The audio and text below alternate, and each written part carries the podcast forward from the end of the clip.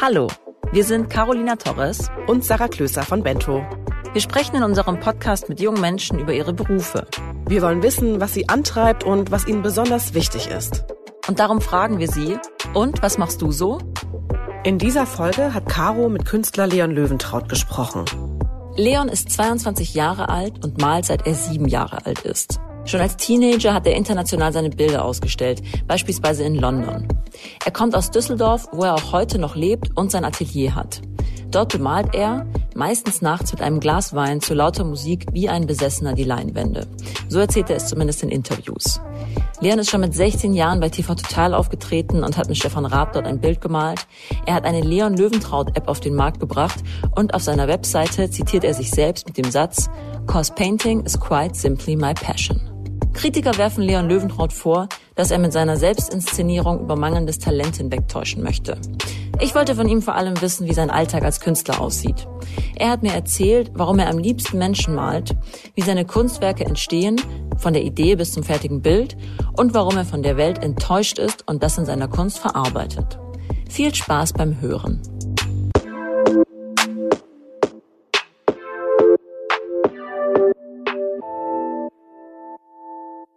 Die heutige Folge wird dir von LinkedIn präsentiert. LinkedIn ist mit mehr als 675 Millionen Mitgliedern weltweit die größte digitale Plattform für beruflichen Austausch. Allein im deutschsprachigen Raum zählt LinkedIn 14 Millionen Mitglieder. Hier kannst du dir ein Profil anlegen, das deine Stärken zeigt und dich mit Kollegen, Branchenexpertinnen oder Wunscharbeitgebern vernetzen. Du kannst an Online-Kursen teilnehmen, nach spannenden Jobs suchen und dein Netzwerk pflegen. Mit anderen Mitgliedern kannst du dich über aktuelle Entwicklungen in deiner Branche, über Tools oder Arbeitsmethoden austauschen. Die LinkedIn-Community ist einzigartig in der Art und Weise, wie sich Mitglieder aktiv unterstützen. In deinem Feed findest du immer relevanten Content für dein berufliches Weiterkommen. Melde dich unter www.linkedin.de an und bau dir dein eigenes Netzwerk auf, um von der Community zu profitieren. Ganz nach dem Motto, gemeinsam ist das neue Ich. Hallo zusammen. Ich sitze heute zum ersten Mal wieder im Studio in Hamburg, was sehr schön ist. Leider sitze ich hier Corona-bedingt noch alleine, aber mein Gast ist per Videocall aus der Nähe von Düsseldorf dazu geschaltet. Und zwar ist das heute Leon Löwentraut. Hallo Leon. Ah, hallo, wunderschönen guten Tag und ich freue mich sehr dabei sein zu dürfen. Ja, wir freuen uns auch. Leon, dann erzähl doch direkt mal, was machst du so? Ich mache Kunst und ähm, habe sehr, sehr früh schon damit angefangen und habe sehr schnell großes Interesse für die Kunst entwickelt und habe irgendwie kein ja kein Horizont irgendwie in der in der äh, Kunst gesehen, weil ich gemerkt habe, es geht irgendwie immer weiter und man kann immer mehr ausprobieren und das ist mir möglich durch die Kunst auch Botschaften zu versenden. Mhm, mh. Dazu kommen wir gleich alles. Was mich interessieren würde, du hast mit sechs Jahren angefangen zu malen. Sieben. Was hast du denn mit sieben Jahren? Da musst du das auf deinem YouTube-Kanal korrigieren. Da steht Okay, mach ich. sechs. Was hast du denn damals gemalt, als du klein warst? Ich habe natürlich, als ich klein war, angefangen, wie jeder andere zu malen. Natürlich hat man schon gesehen, es ist sehr auf Gesichter bezogen, es ist sehr auf Figuren bezogen, auf Zwischenmenschliches, Masken, Silhouetten, Profile. Ich habe mich generell irgendwie immer mit Menschen beschäftigt und habe da so viel Inspiration draus geschaffen, dass ich eigentlich so, ja, das so als mein Stil irgendwie gefunden habe. Was war jetzt nochmal die genaue Frage? Was du früher gemalt hast, also du meintest, du hast schon immer Menschen gemalt. Erinnerst du dich an irgendein Bild von früher, irgendwas, was du gemalt hast, irgendein Mensch, den du gemalt hast? Hast du deine Mutter vielleicht gemalt, dein, deine Eltern, deine Nachbarn? Ja, ich habe nein eigentlich immer Freundinnen gemalt. Ich habe immer Freundinnen gemalt, weil ich mit denen sehr, sehr viel Zeit verbracht habe und habe natürlich dann auch durch diese Zeit eine gewisse Bindung zu gewissen Menschen aufgebaut und die haben mich auch inspiriert in meinem Leben, weil sie einfach Teil meines Lebens waren. Okay, aber erzähl mal, erzähl mal ganz konkret. Als du klein warst, sagst du, du hast Freundinnen gemalt. Hast du da zum Beispiel so eine, so eine konkrete, so ein konkreteres Bild? Nee, eigentlich nicht. Ein konkreteres Bild. Doch, ich habe auch mal meine doch, doch, eigentlich schon. Ich habe mal meine. Erzähl mir. Ja, ich habe damals ganz, ganz am Anfang, oh, das ist total lustig, wenn die das jetzt hört, hatte ich im Konfi-Unterricht Mhm. hatte ich damals, Ja. mhm, Konfirmandenunterricht, habe ich damals mh, hm, ein Auge auf ein bestimmtes Mädchen sozusagen geworfen und habe dann, ja, mich so inspiriert gefühlt, sie zu malen, was dann auch, ja, so meine erste Freundin wurde. Und ihr habe ich damals auch ein Bild gewidmet. Also ich habe das gemalt nach ihr und habe sie als Inspirationsquelle für das Bild ähm, genommen, weil mich das irgendwie so beschäftigt hat, auch innerlich, der ganze Kontakt mit dieser Person und auch das Vertrauen, was ich hatte, was mich dazu gebracht hat, nicht die Zeit vergehen zu lassen und zu wissen, die Zeit ist irgendwann vorbei und der Mensch ist vielleicht nicht mehr so präsent in meinem Leben, wie er jetzt ist. Deswegen möchte ich das in der Kunst festhalten. Mhm. Hast du dir das Bild dann geschenkt? Nein, ich verschenke keine Bilder. Hast du sie verkauft? Sie hat gesagt, sie, sie kann es nicht annehmen, selbst wenn ich es ihr geschenkt hätte. Sie hat gesagt, sie kann es nicht annehmen. Deswegen habe ich das selber behalten und ist heute in meiner eigenen Sammlung. Es gibt ja auch unheimlich viele Bilder, die ich gar nicht verkaufe. Mhm. Und die sind in meiner eigenen Sammlung und das ist eins davon. Und das hast du noch? Da warst ja, du das habe ich noch. Unterricht, da warst ja. du ja dann 14, oder? 13, richtig, 14? ja, ja, ja. Du nennst das ja abstrakt expressionistisch, richtig, wie du malst? Genau, ja. Hast du das damals auch so gemalt oder war das näher an der Realität, sag ich mal? Nein, also real habe ich noch nie gemalt. Ich bewundere die Leute, ohne Frage, die wirklich naturalistisch zeichnen können. Ich habe größte Hochachtung vor den Leuten, die das können, aber das ist nicht meine Stilrichtung. Ich habe immer sehr abstrakt gemalt, ich habe immer sehr stark mich darauf konzentriert, das zu malen, was in meinem Kopf herumschwirrt, was ich mir selber ausdenke, was meine eigenen Kreationen sind, weil das, was ja bei mir im Kopf ist, das können ja Menschen von außen gar nicht nachvollziehen, wenn ich das auf die Leinwand bringen möchte. Und das sind meine eigenen Inspirationen. Die Kunst ist eine so tiefgründige Sache, wo man sich so, wo man einfach nicht aufhören kann, daran zu denken. Und das ist halt einfach bei der Kunst so, dass man, finde ich, als Künstler schon seinen eigenen Stil entwickeln sollte und auch dazu steht und man kann ja unheimlich viel ausprobieren, aber das ist natürlich meine Kunstrichtung und die werde ich auch so weiter verfolgen. Dann lass uns doch mal über deine ähm, Bilder reden. Du malst ja hauptsächlich mit Farbe auf Leinwand, richtig? Richtig. Warum? Hä? Naja, warum hast du diese Art gewählt, dich auszudrücken, Emotionen zu transportieren? Du könntest ja zum Beispiel auch irgendwie anders deine Kunst ausdrücken, du ja Installationen machen oder du könntest zum Beispiel Skulpturen machen. Mach ich Wieso doch. ist das? Aber hauptsächlich malst du ja auf, auf Leinwände, oder? Richtig, das stimmt. Und jetzt habe ich auch neuerdings angefangen mit Skulpturen. Das gibt mir auch sehr viel. Es ist natürlich klar, die Kunst, die Malerei, das ist das Klassische. Das ist das, wo ich mit groß geworden bin. Das ist das, wo ich mich äh, drin wiedersehe und, und wo ich am meisten einfach drin aufgehe. Das ist, das ist klar. Ich sehe mich einfach hinter den Bildern, weil das mein, mein, ja, die Bilder sind meine Babys und dahinter stehe ich einfach. Mhm. Du sagtest gerade, du bist damit aufgewachsen. Deine Mutter ist ja auch Malerin, richtig? Mit ihr hast du ja gemalt, als du klein warst. Genau, also sie ist eigentlich Krankenschwester und ich habe aber mit ihr ganz, ganz früh zusammen gemalt, weil sie halt hobbymäßig gemalt hat und ich fand das irgendwie so inspirierend, als ich dann daneben gesessen habe und habe gemerkt, was das so eine innere Ruhe in mir einfach ausstrahlt und habe mir dann auch noch gedacht, was ist denn jetzt, wenn ich selber male? Habe das einfach mal ausprobiert und dann hat sie mir natürlich paar Techniken gezeigt und hat auch gesagt, was man alles so machen kann. Ich habe mich ausprobiert und da war sie mir wirklich eine große Hilfe, bis es dann irgendwann an dem Punkt war, wo ich meinen Stil gefunden habe, von den Bildern her größer wurde. Klar, sie hat mir viel geholfen am Anfang und irgendwann ist es dann natürlich zu meinem eigenen Weg dann stark übergegangen. Hat sie dich dann irgendwie auch so ein bisschen gefüttert, sage ich mal, mit, mit Eindrücken? Seid ihr viel in Museen gegangen, Galerien? Hat sie dir irgendwie viele Künstlerinnen und Künstler irgendwie nahegebracht? Womit bist du da groß geworden? Es war einzig und allein der Stil, den sie hatte, von dem ich mich inspirieren habe lassen. Aber die Inspiration zu anderen Künstlern, zu Museen, zu Galerien, zu der Kunstwelt generell, das war eigentlich, weil ich in der Stadt oder in jeder Stadt, wo ich auf der Welt war, immer die Galeriemeile aufgesucht habe, die wichtigen Museen rausgesucht habe und bin einfach reingegangen und habe mich von den Kunstwerken dort auch inspirieren lassen. Mhm. Ich würde gerne mal hören, wie, wie das denn abläuft, wenn du ein Bild malst. Mich würde mal so interessieren, vielleicht kannst du mir das auch anhand von einem Beispiel erzählen, vielleicht ist das einfacher auch von einem Bild, von dem Moment, wo du gefühlt hast, da, da ist was, das will ich zeichnen, das will ich malen, das will ich zum Ausdruck bringen. bis zu dem Moment, in dem es dann in der Galerie hing? Ja, es gibt unheimlich viele Prozesse, aber ich werde natürlich bewusst nicht jeden einzelnen Prozess verraten von meiner Kunst. Ich meine, ein guter Koch verrät auch nicht sein Rezept. Ähm, was ich aber sagen kann, ist, dass egal, wo ich meine Inspiration herbekomme, ich meinen Stil habe, den ich anwende, dann mit dem Galeristen zusammen letztendlich auswähle, welche Bilder in die Ausstellung kommen und welche nicht. Ich, also, du, du machst das ja erstmal, ich habe gelesen, du machst erstmal mit Kreide, malst du oft was vor. Ich meine, so diesen Prozess so ein bisschen. Also wie ja. gehst du das an? Kannst du das ein bisschen erzählen? Ja, das kann ich erzählen. Das kann ich zum Beispiel an einem Beispiel deutlich machen.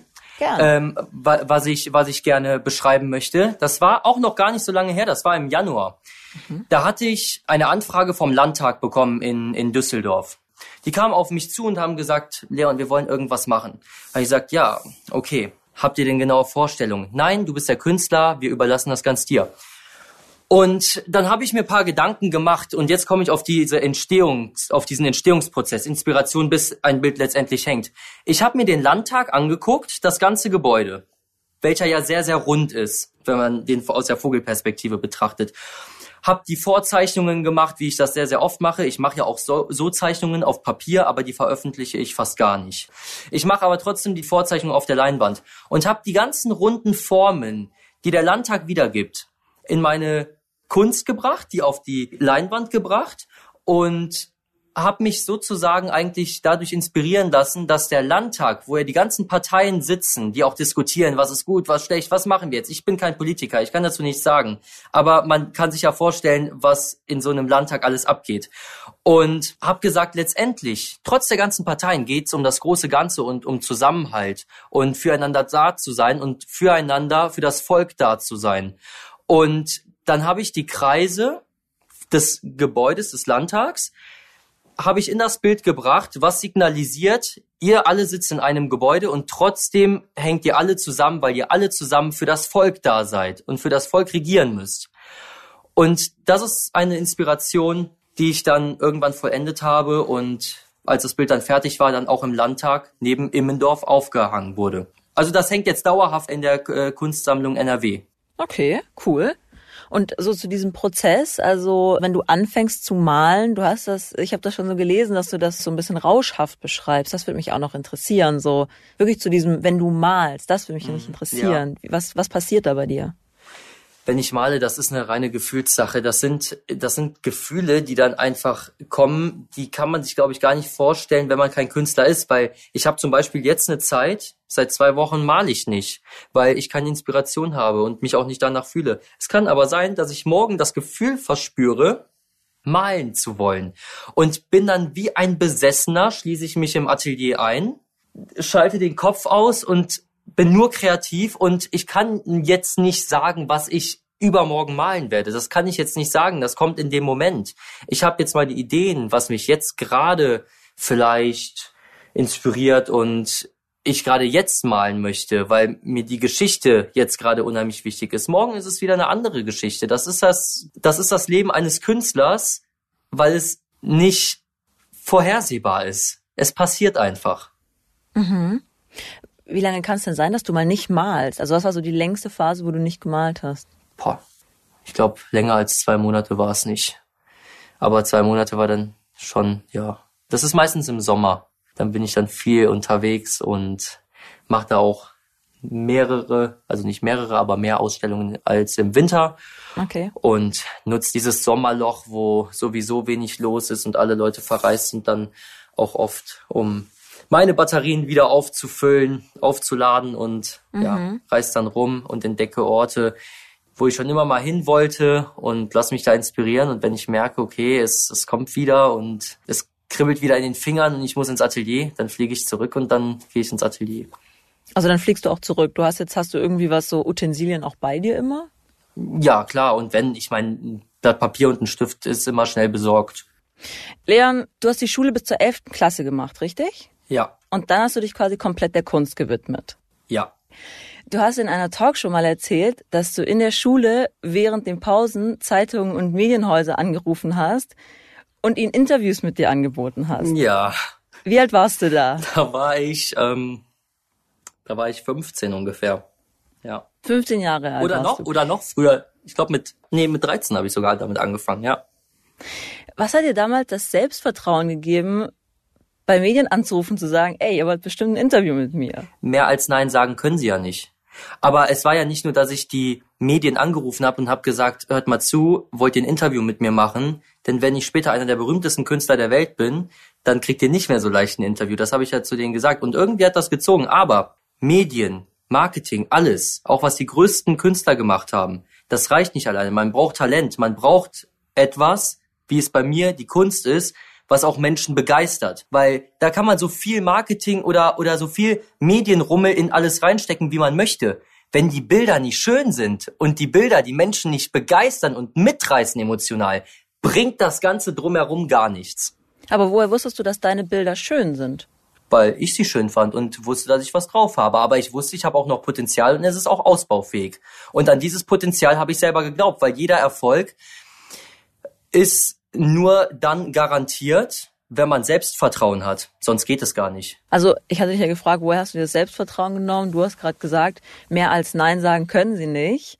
Hat dir so, so ein Rückschlag oder wenn jemand damals Nein gesagt hat oder dich irgendwie in deiner Kunst, so hat dich das, hat das mit dir nichts gemacht als so junger Mensch? Nein, das hat mit mir nichts gemacht, weil ich habe in dieser Zeit eigentlich das Verlangen verspürt, gerade diesen Menschen, die mir eine Absage erteilt haben, sie eines Besseren zu belehren und wollte ihnen irgendwie da auch damit zeigen, dass ich dann noch weiterkommen kann, als vielleicht deren Horizont geschaffen ist. Und ich wollte immer weiter raus, ich wollte immer größer werden mit meiner Kunst und wollte immer mehr erreichen. Und das war mein, mein Streben. Mhm. Von wem hast du damals eine Zusage bekommen, als du angerufen hast? Von wem habe ich eine Zusage bekommen?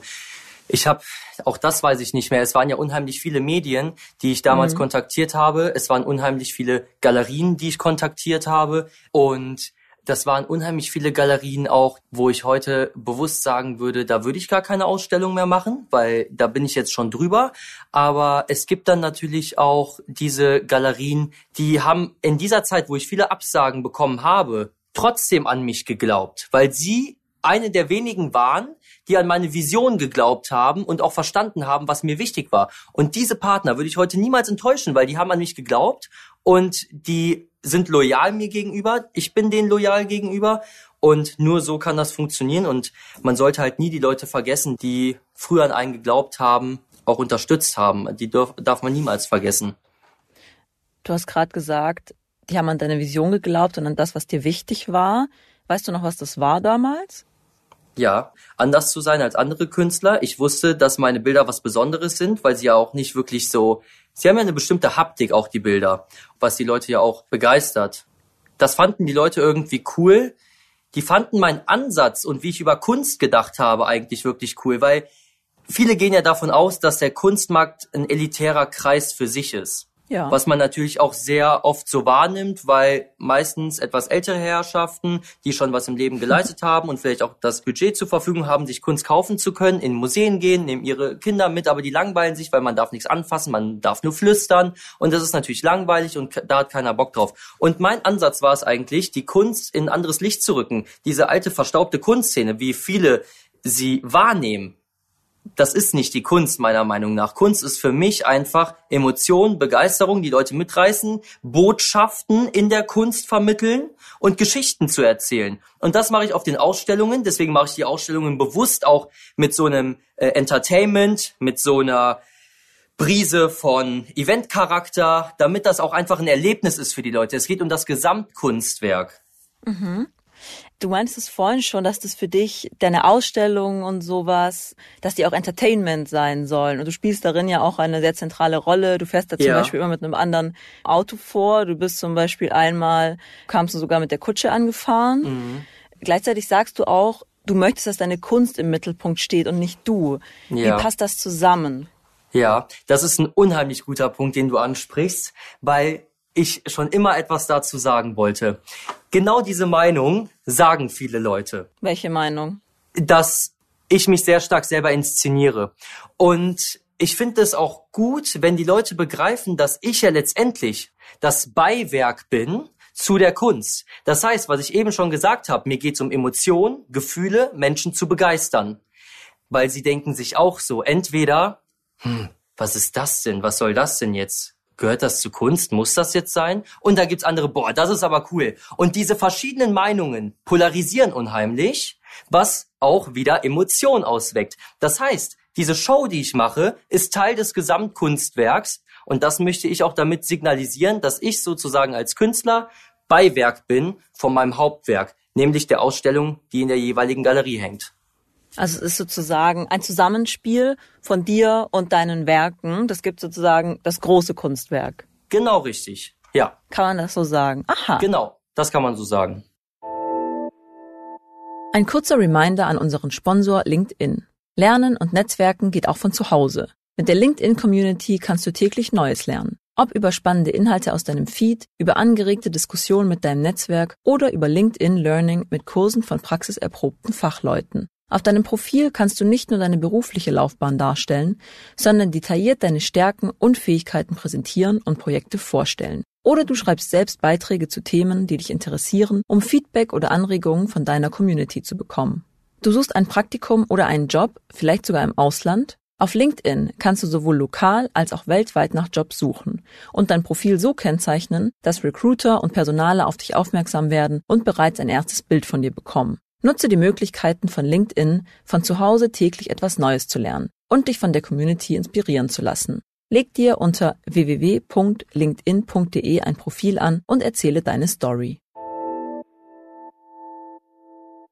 Du hast vorhin gesagt, und ich hatte das auch irgendwo gelesen, äh, dass du vor allem Menschen malst, dass Menschen dich inspirieren, richtig? Mhm, genau. Also mein Stil besteht aus Köpfen, Figuren, Menschen, Silhouetten, Profile und das hat was mit den Reisen zu tun, weil ich mich irgendwo hinsetze, einfach nur beobachte und guck, was um mich herum passiert, was geschieht. Und das sind dann halt natürlich meistens Menschen, weil ich die beobachte, wie die so sich zwischenmenschlich verhalten, wie geben sich die Menschen in einer Beziehung, wie geben die sich außerhalb einer Beziehung. Und das ist das, was mich inspiriert. Und das ist ja noch viel, viel weiter gegangen. Ich habe das ja ausgebaut mit meiner Serie Different Minds. Different Minds ist für mich eine ganz, ganz wichtige Serie, weil aufgrund dieser ganzen Erfahrungen, die man natürlich auch macht im Leben und die ganzen Leute, die man trifft, gibt es unheimlich viele, die viel versprechen oder sich als jemand geben, der sie gar nicht sind. Und nach einer kurzen Zeit merkt man, ja, das waren vielleicht Leute, die haben jetzt nicht ihr Wort gehalten oder die haben äh, Lügengeschichten erzählt und deswegen male ich diese Different Minds Bilder, was ja einer meiner größten und wichtigsten Serien bislang ist, wo ich die zwei Hälften der Gesichter darstelle, also sozusagen die zwei Seiten, die zwei Persönlichkeiten in einer Person, die positive Seite und die negative Seite. Und das ist wirklich eine tolle Inspirationsquelle, die auch nicht immer so negativ behaftet ist, wie sich das vielleicht gerade anhört. Es kann mhm. nämlich auch der Gegenteil sein. Es gibt nämlich auch Personen, wo ich vielleicht Vorurteile hatte, obwohl ich ein Mensch bin, der eigentlich wenig Vorurteile hat. Dann waren das aber Leute, die haben mich so positiv überrascht mit ihrer Persönlichkeit, mit ihrer Denkweise, mit ihrer Meinung zu vielen verschiedenen Themen, wo ich dann gemerkt habe, Wahnsinn, da hätte ich jetzt nicht mit gerechnet. Und auch das führt wiederum in die Serie Different Minds im positiven Sinne. Kannst du mal eine Begegnung äh, ein bisschen konkreter beschreiben, die dann quasi in ein Bild von Different Minds gemündet hat? Ja, okay, das sind dann zum Beispiel auch Erfahrungen, das hört, wie gesagt, das ist eine Kleinigkeit. Da mhm. hat man sich unheimlich auf eine Person gefreut, die man schon sehr, sehr lange nicht mehr gesehen hat. Man ist endlich mit ihr verabredet, man freut sich auf das Treffen. Und das hat bestimmt jeder schon von uns mal erlebt, dass man sich darauf freut und am gleichen Tag morgens wird dann noch abgesagt oder sagt, nee, mir passt gerade nicht so gut, weil man aber vielleicht merkt, es ist nicht so, dass es zeitlich bei ihm nicht passt, sondern er hat keine Lust, weil er was Besseres zu tun hat. Und das sind so Kleinigkeiten, weil ich auch schon emotionaler Mensch bin, die ich dann auch irgendwo an mich ranlasse, weil ich merke, hm, das muss doch jetzt einfach nicht sein. Mhm. In einem Artikel über dich wurde nämlich mal so eine Szene beschrieben, dass du dir mal vorgestellt hast, dass ähm, Jean-Michel Basquiat, äh, das ist ein US-amerikanischer Künstler, der 1960 geboren wurde und mit 27 schon gestorben ist, zu dir ins Atelier kommt und dich fragt, warum du malst. Und deine Antwort darauf wäre, ich bin mega enttäuscht von der Gesellschaft. Einfach mal offen die Frage, warum bist du enttäuscht?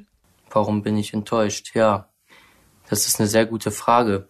Ich bin einerseits enttäuscht von Menschen, die Menschen auf etwas reduzieren, was sie vielleicht gar nicht sein wollen. Es ist deren Beruf, es ist deren Hingabe, deren Talente aber man wird immer nur auf das eine reduziert, man wird immer nur auf das eine angesprochen und irgendwann merkt man vielleicht bei Menschen, wo man dachte, es ist jetzt vielleicht doch mehr oder die interessieren sich jetzt stark für einen, da weiß man auch, okay, es geht eigentlich nur um das, was man macht und da finde ich auch so bestimmte ja, Meinungen, Denkweisen finde ich dann einfach ein bisschen kritisch, was ich schon manchmal enttäuschend finde. Was ich eigentlich mit am enttäuschendsten finde, ist eigentlich die Grundeinstellung von Menschen, weil sie immer viel sehen, viel haben wollen. Aber mittlerweile, vor allem ich merke das ganz, ganz stark bei meiner Generation, nicht mehr wirklich wissen, was es heißt, wirklich dafür zu arbeiten. Ich denke mir heute, Menschen wollen unheimlich viel Geld irgendwo verdienen, ne? Und die wollen auch das machen, was ihnen trotzdem Spaß macht. Die kommen dann zu mir und sagen, ja Leon, wie kann ich denn äh, sehr erfolgreich sein? Sage ich ja so schon mal nicht, weil es ist die falsche Herangehensweise und du musst für das brennen, was du tust. Und anders geht es einfach nicht. Und das ist eigentlich das, was ich immer nur jungen Leuten mitgeben kann, dass sie an sich selber glauben, das machen und auch Vorstellungen vom Leben haben, die schon sehr real sind. Wie war das denn bei dir? Du hast früh gesagt, du möchtest Künstler werden. Haben deine Eltern das immer unterstützt? Die haben das immer unterstützt. Ja, die haben das immer unterstützt.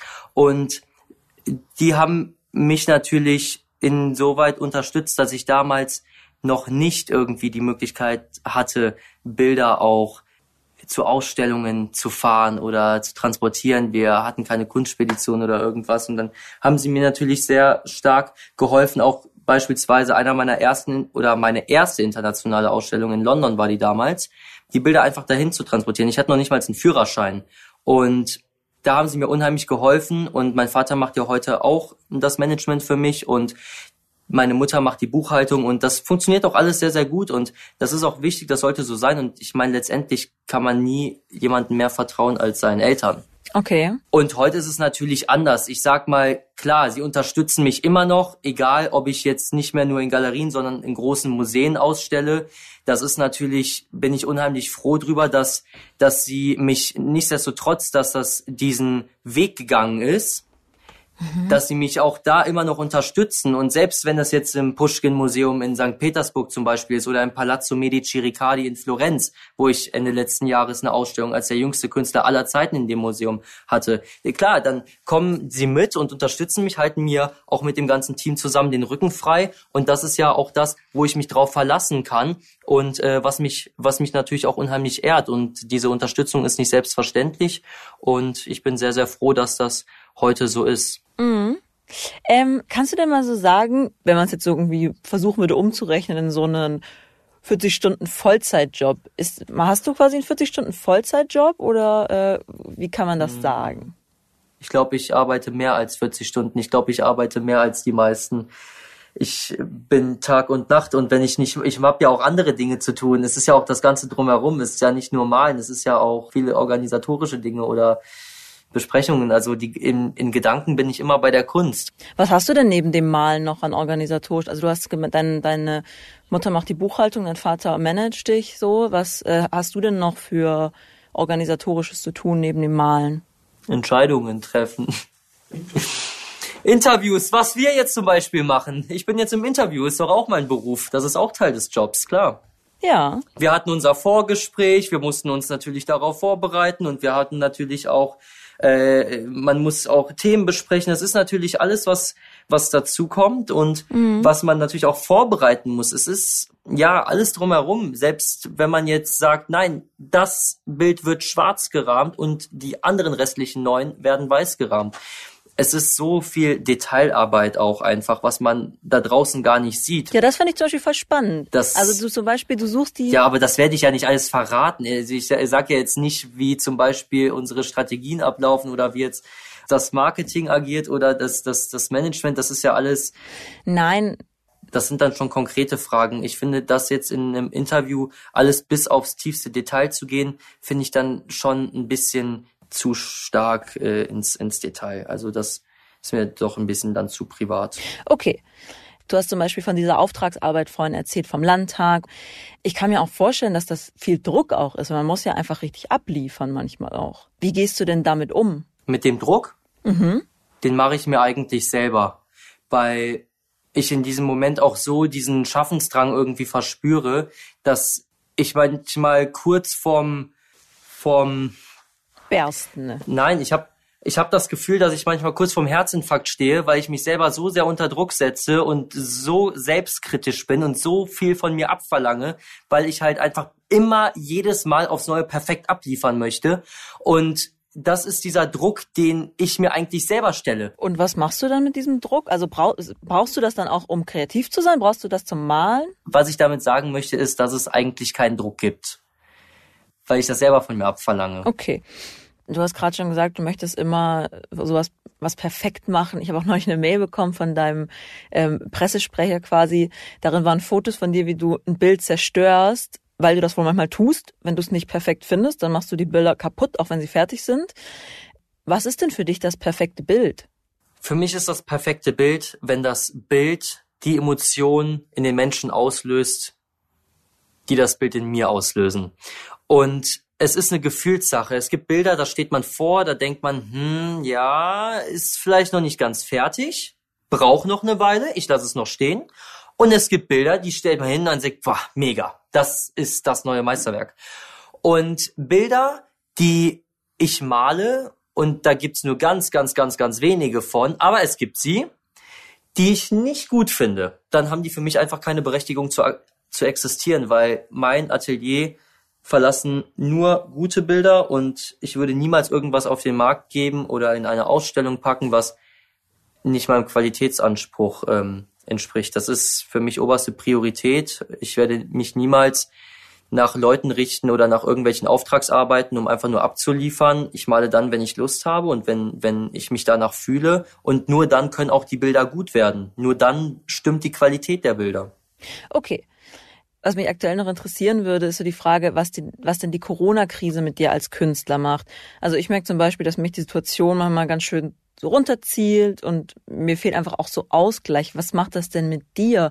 Macht dich das irgendwie eher antriebslos oder wirst du da vielleicht auch kreativ? Ich nutze die Zeit, in der es etwas schwieriger ist, rauszugehen, natürlich auch dafür zu Hause zu bleiben, im Atelier zu sein und die Ideen, die ich vor der Krise alle gesammelt habe, auch mit ins Atelier zu nehmen. Und momentan habe ich eine Phase, wo ich nicht ganz so viel arbeite. Das hat mit der Krise aber wenig zu tun, sondern mit mir selber und mit dem, dass ich momentan weniger Inspiration habe zu malen. Und das wird in der nächsten Zeit wahrscheinlich wieder ganz anders aussehen. Und ich bin im Atelier in der Zeit und bin zu Hause. Also mehr kann ich dazu auch nicht sagen.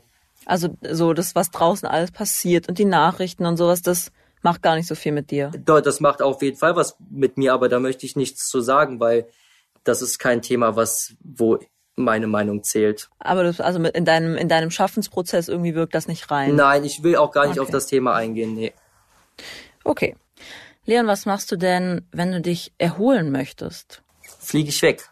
Ich fliege irgendwo hin, wo ich Ruhe habe, wo ich auch neue Ideen sammle, weil das tue ich dann so oder so. Äh, ich, ich weiß es nicht. Ich bin überall unterwegs. Ich bin ein sehr offener Mensch, was auch Freunde angeht. Ich habe wenige Freunde, ähm, dafür aber wirklich gute Freunde, denen ich vertrauen kann und mit denen bin ich dann draußen unterwegs und letztendlich bin ich ja auch ein ganz normaler Junge, wie jeder andere auch und habe die gleichen Interessen und gehe auch in coole Lokale, wo junge Leute sich aufhalten und essen gehen oder man geht irgendwo in ein cooles Café oder man geht einfach draußen spazieren.